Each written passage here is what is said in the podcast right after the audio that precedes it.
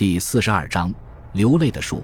第一次造访库巴之后，谢泼德休假回到美国，在途中，他受邀在伦敦埃克塞特大厅做演讲。因为他去过库巴王国，并发现了一个欧洲人知之甚少的湖泊，因此他被选入英国皇家地理学会，成为第一个获此殊荣的长老会传教士。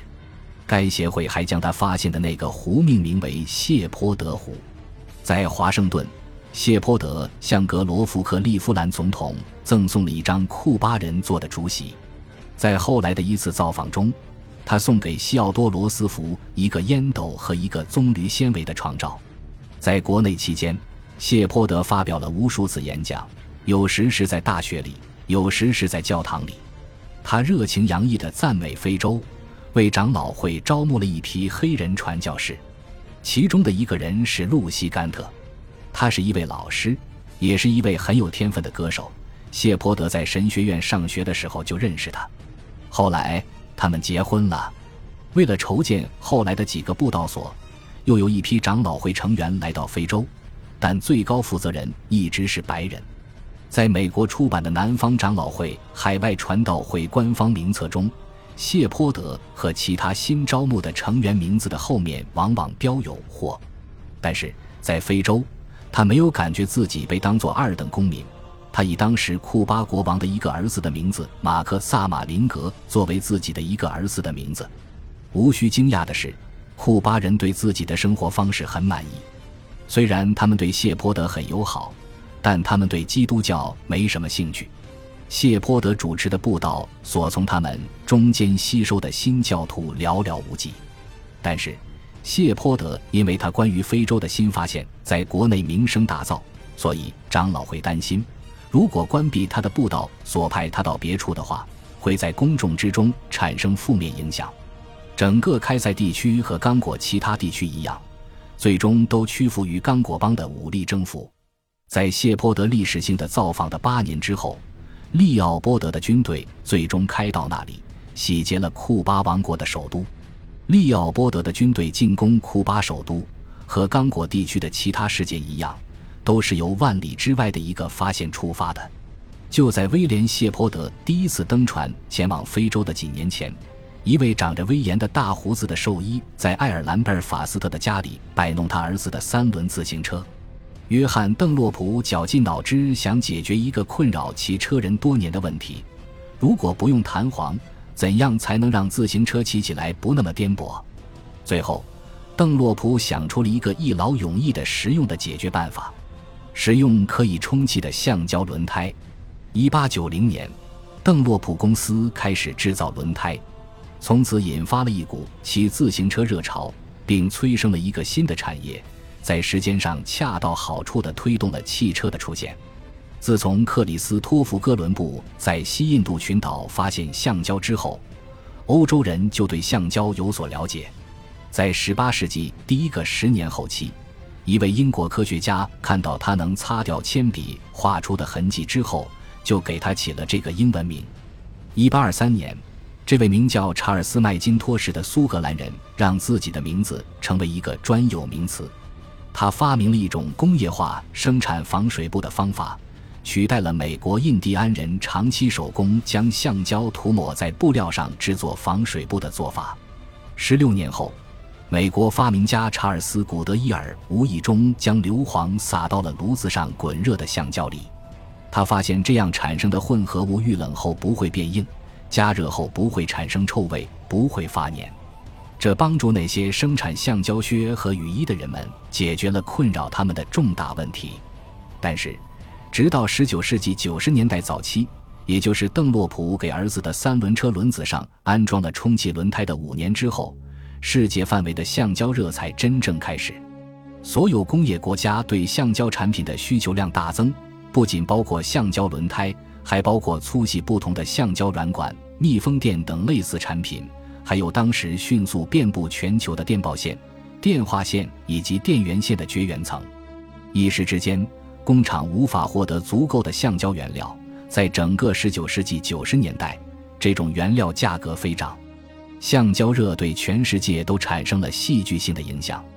但受影响最大的，莫过于生活在赤道雨林地区的那些人。在那里，野生的橡胶藤蔓植物覆盖了利奥波德国王治下刚果将近一半的领土。这些植物可以沿着树木弯曲攀援到树上很高的地方。对于利奥波德来说，这股橡胶热简直是天赐之福。刚果投资让他债台高筑，危机四伏。但是现在他看到，将来的回报绝对超乎他的想象。虽然人们对象牙的热情犹在，但到了19世纪90年代后期，作为来自刚果的主要收入的野生橡胶远远超过了象牙带来的收入。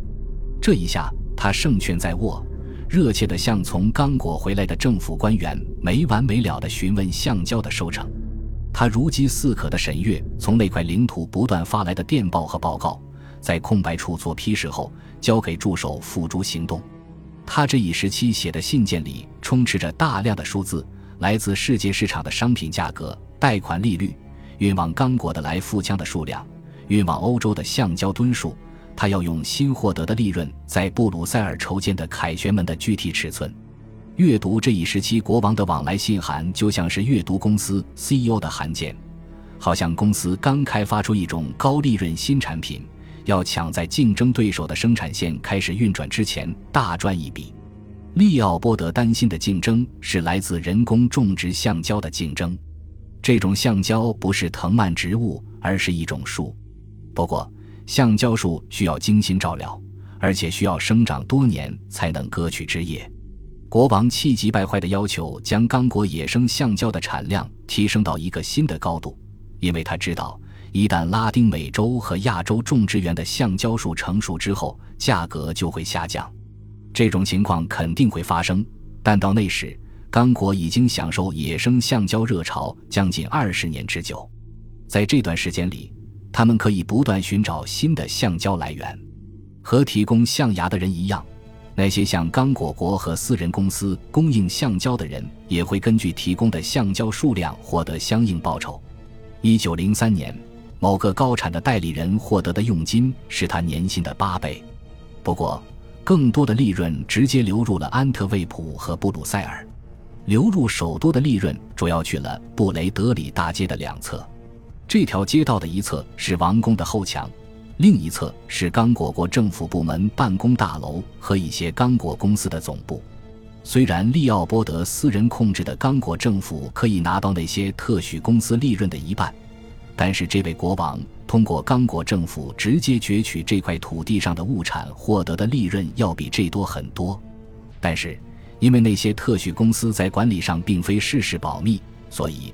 我们可以从他们那里获得更准确的统计数字，例如，1897年，其中一个名为英国比利时印度橡胶和探险公司的特许公司，在刚果以每千克1.35法郎的价格收购橡胶后，装船运到安特卫普的公司总部，在那里，售价有时候能达到每千克十法郎，利润率超过了百分之七百。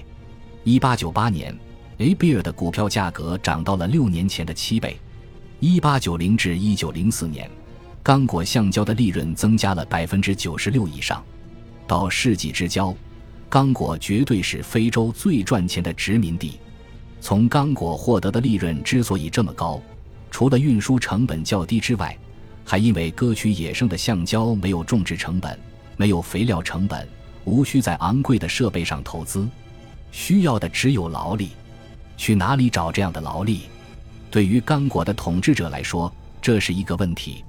他们没法像强迫脚夫那样将人们聚拢起来，用铁链子把他们拴在一起，然后监工手持 tricot 盯着他们干活。要割取野生橡胶，人们必须在雨林里分散干活，而且经常需要爬树。橡胶是一种凝结的树叶，橡胶在法语中叫 c o c h u k 它来源于南美印第安人的一个词语，意思是流泪的树。在刚果，这种流泪的树属于一种吸水性很强、能够生长的很长的胶藤属藤蔓植物。它地面上的根部直径最大为一英尺，缠绕在树上的藤蔓可以向上生长到一百英尺或更高的地方。在那个高度上，它可以接受阳光的照射。在充足的阳光下，藤蔓会分叉。并在周围其他五六棵树高处的树枝上缠绕数百英尺。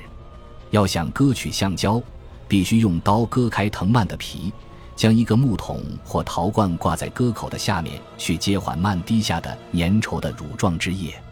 你可以只在藤蔓上割一个小口，也可以。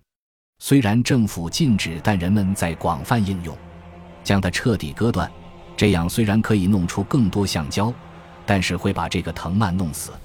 一旦村寨附近的橡胶枝叶被取尽之后，人们就不得不往森林深处走。很快，大多数收割工不得不走一两天才能找到没有被割取过的藤蔓。当近地面的藤蔓枝叶被割取完之后，人们就不得不爬到树上去割取枝叶。我们在路上看到一个人，他。在割取一些藤蔓上的枝叶时，从树上掉下来，摔断了腰。一位传教士这样写道：“另外，热带地区司空见惯的瓢泼大雨，经常将橡胶藤蔓生长的大片雨林变成泽国。”感谢您的收听，喜欢别忘了订阅加关注，主页有更多精彩内容。